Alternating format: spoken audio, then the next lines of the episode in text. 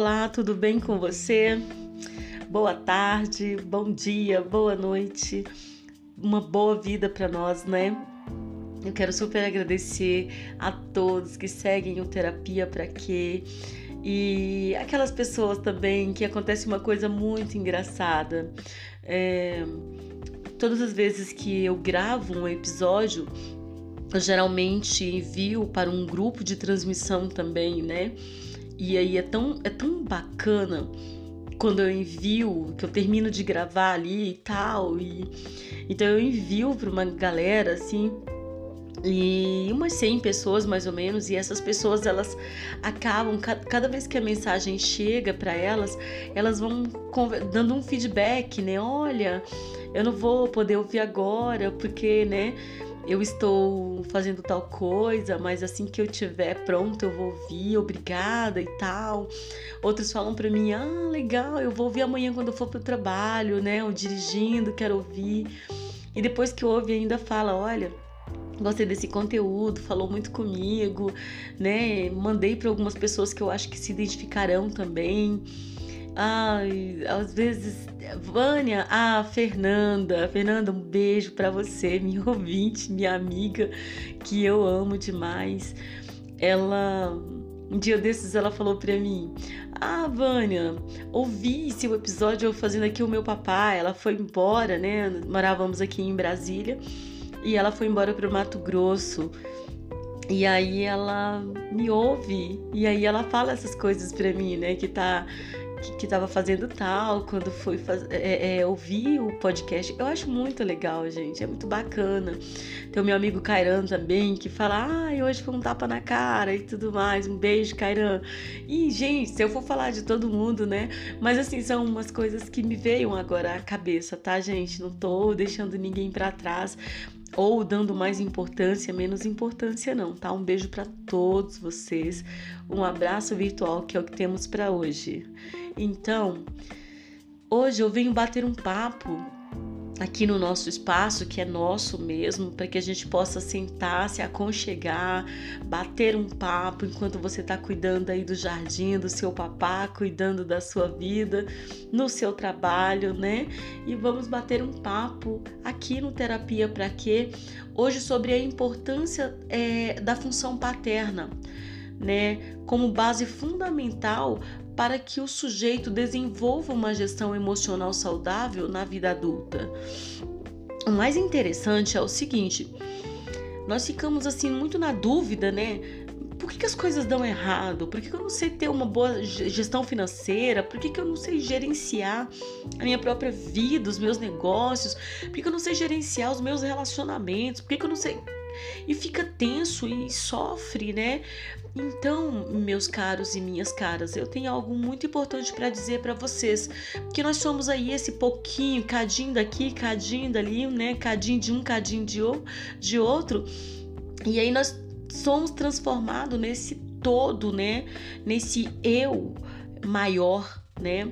Nessa totalidade que nós somos hoje, adultos confusos, adultos é, é, pontuais, adultos atrasados, adultos e adultos e adultos, e vamos seguindo né, o fluxo. E, mas assim, uma, uma, uma, dica é não se cobre tanto, não se cobre tanto porque ninguém é perfeito, nem tudo é perfeito, a grama do vizinho não é mais verde, pode ter certeza que quando você chegar lá vai ser da mesma cor da sua. e tudo bem, não tem problema nenhum, né? Então, é, eu quero falar sobre a importância dessa função para o desenvolvimento da sua emoção, do seu, de você enquanto sujeito, né? Partindo do ponto em que todos é, temos essas duas funções, tanto a paterna quanto a materna.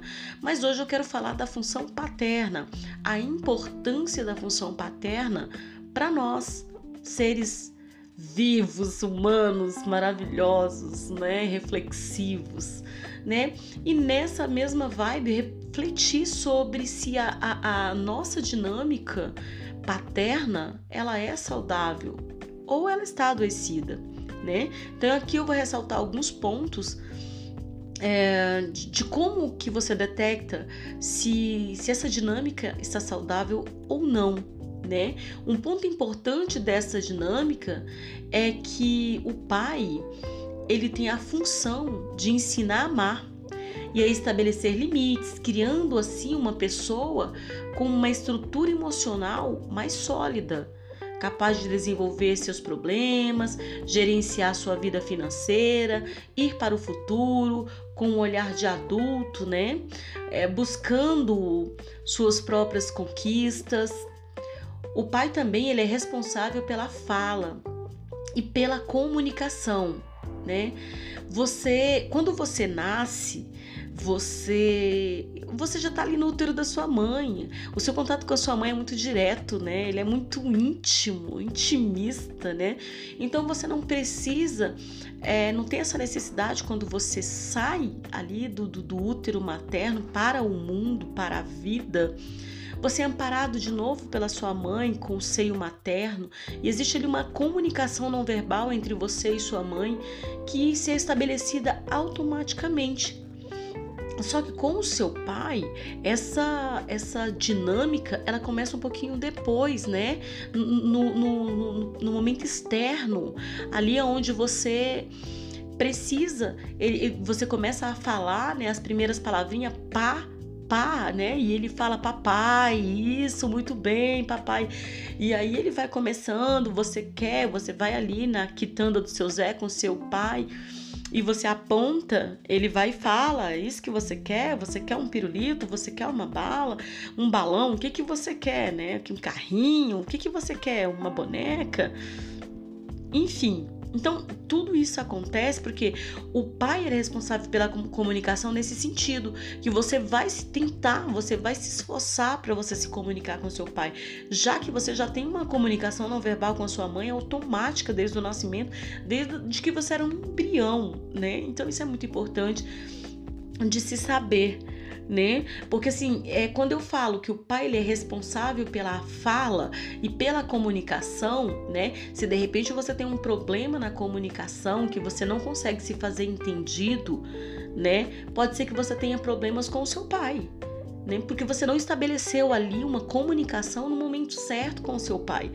Ah, e se você não teve um pai, aquela pessoa que fez ah, ali o, o, papel, né, que, que esteve ali na, na, na, no papel do seu pai, né? Ele não conseguiu na função, né? A, que nós estamos falando de função, na função paterna, ele não conseguiu estabelecer também essa relação com a sua fala, essa relação é, de comunicação com você. E pode ser que você tenha problemas hoje de se comunicar. Não é que você não saiba falar, é que você às vezes não consegue colocar as suas ideias ali de forma clara, de forma objetiva, que a outra pessoa consiga ver. Você se transforma em uma pessoa completamente prolixa e fica chateada, e a outra pessoa também fica. E isso, quando chega nas relações, as relações é, românticas, né, num casamento, num namoro, isso fica muito sério, né? E pode vir a gerar outras situações mais complexas, né, em todo o seu âmbito, né, de vida aí, na sua seu âmbito social de um modo geral, né? Para você também, enquanto sujeito, né, observador, crítico e autocrítico, né? Os homens que adquirem, né, que não tem aí essa função paterna, que o pai não desenvolveu a, a função paterna de, da forma que deveria ser desenvolvida com o filho. O que, que acontece com os homens? Eles desenvolvem certas, desenvolvem certas características, né? Eles se tornam adultos, às vezes introspectivos, tímidos, inseguros, imaturos, medrosos, homens casados com suas mães, homens frágeis, sem iniciativa, é porque assim, é iniciativa de adulto, né? Às vezes tem iniciativa, né? De jogar um videogame, né? De, de correr na rua com a pipa, né? Então, é iniciativa de adulto, né? Homens que não se relacionam com outras mulheres para não trair a mãe, que são esses homens que são casados com as mães. Ou aqueles mesmo que se relacionam com outras mulheres, mas ficam buscando a mãe. Olha, minha mãe ela cozinhava dessa maneira. Olha, minha mãe ela colocava menos sal, ela colocava mais sal. Então, é, sabe o que, é? Minha mãe lavava minha roupa, né? E fica nessa coisa de mãe, minha mãe, minha mãe.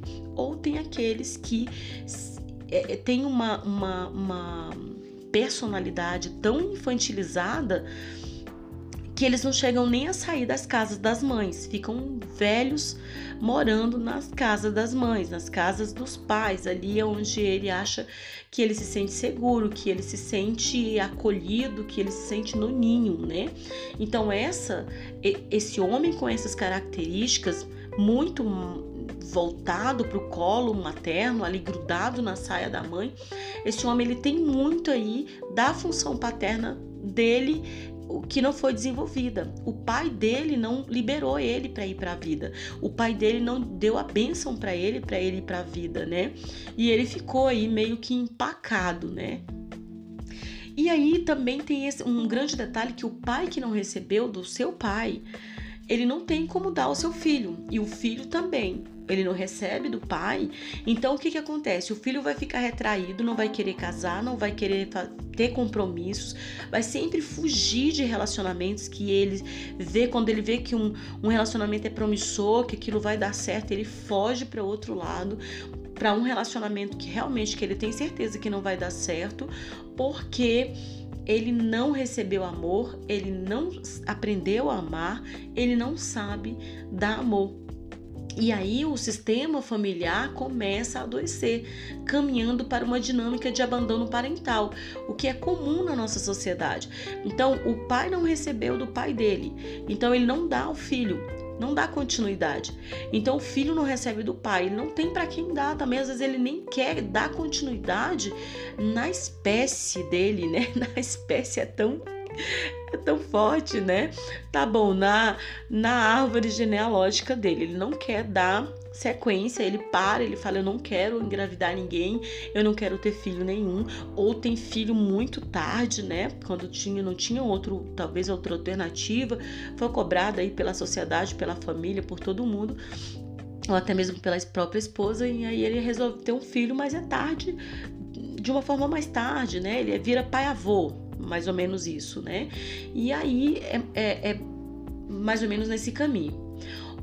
Uma, é, outras questões importantes que a ser compreendida que eu percebo isso demais, demais, principalmente em algumas escutas e alguns casos, né, que estudo de casos que eu acabo lendo, é avô não é, é, muito importante que vocês saibam a função, qual é a função dessa pessoa na minha vida.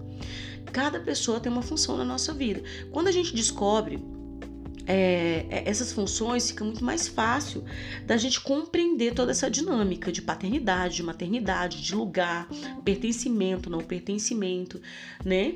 Então, olha só, avô não é pai, não é padrasto, namorado da mãe, não é tio, é, nem pai número dois. Tipo, ah, meu avô é meu pai número dois. Não, seu avô é seu avô, seu pai é seu pai, seu padrasto é seu padrasto, o namorado da sua mãe é, é, é o namorado da mãe. O, o, o, o, amigo da sua mãe é, é o tio, né? Então tem que falar isso para a criança. A criança ela tem que estar tá sabendo disso com, com muita propriedade até para ela fazer uma escolha, né? Se ela aceita esse parentesco ou não, né? Então é muito importante que a mãe, né, não faça esse tipo de insinuação, né? Seu avô é o seu pai, é o seu segundo pai, o amigo da mamãe é o seu tio, não, fica confuso. Se ele não é irmão de nem do pai nem da mãe, como é que ele vai ser tio? Como é que você se explica esse parentesco? Agora, né? Se depois que você explicar, depois que você colocar isso tudo muito bem claro, a criança ainda optar por adotar aquele adulto como tio, né, como tia, né, tudo bem, não tem problema nenhum. Mas é, é, é importante, aqui, como eu tô falando de, de, pertencimento, como eu tô falando aqui de lugar, né, é, eu acho que é super importante é que a criança ela compreenda que ela escolheu chamar aquele moço de tio, né? E que ele é amigo da mamãe, mas ele é tio e tudo bem. Aí fica tudo certo na cabecinha da criança, tá? É, uma outra questão importante, também não menos importante, é que como funciona a dinâmica com relação às mulheres. Até agora eu falei do, do homem, agora eu, eu coloquei a maternidade, né? E agora, como é que funciona a cabeça das mulheres que não teve um, um, um, a função paterna bem desenvolvida na vida, no sistema familiar dela?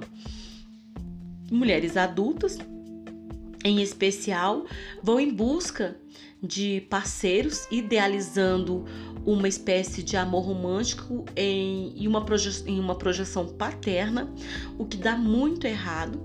E geralmente é, essas relações elas adoecem, né? E são frustradas, pois é, essa dinâmica de, de, de da função tá trocada. O, o namorado vira pai, e, e não pode, a dinâmica é de amor romântico, né? Então não é paterno, materno, não tem nada a ver com isso. Então acaba que essas mulheres, elas são as mulheres, né? Assim apelidada pelos homens, é, muitos homens que eu já ouvi, né, nas minhas escutas e homens que de outros de, de depoimentos mesmo. É, uma vez eu fiz uma pesquisa sobre mulheres, né? Eu li um livro muito interessante que se chama Mulheres que Amam Demais. E aí eu achei interessante fazer uma entrevista, uma pesquisa com alguns homens a respeito dessas mulheres que amam demais, né? E aí eles utilizaram esses termos.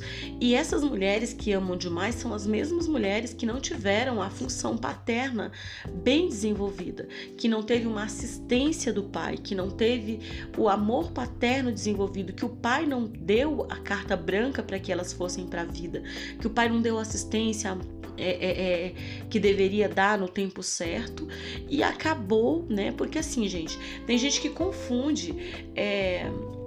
Autoridade com autoritarismo, respeito com autoritarismo com autoridade.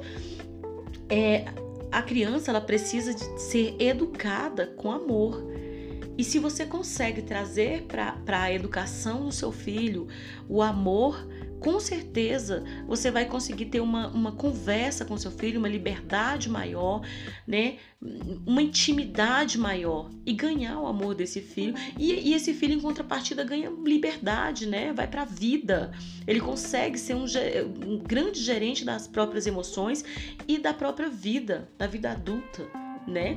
Então essas mulheres criam aí a sociedade das mulheres demais né? Carentes demais, amam demais, são ciumentas demais, possessivas demais, desequilibradas demais. E só ressaltando aqui que esse título foi dado, né, novamente dizendo para vocês, esse título foi dado pelos homens, né?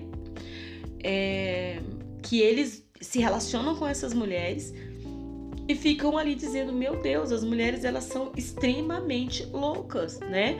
Mulheres do, do século 21 que, que tem total desequilíbrio né, emocional em relação aos homens, né? Principalmente no quesito ciúmes. Espero, meus queridos e minhas queridas, que esse esse episódio tenha aí trazido alguma luz, né, um pouco de clareza. E esse assunto é que ainda é um, é um tabu, né, para as nossas mentes inquietas. Quero deixar um beijo para vocês. Hoje eu me estendi um pouquinho mais para deixar bem claro para vocês sobre a questão da função paterna na nossa vida, a importância da função paterna. Beijo para vocês e até o próximo episódio que eu vou estar falando da função materna.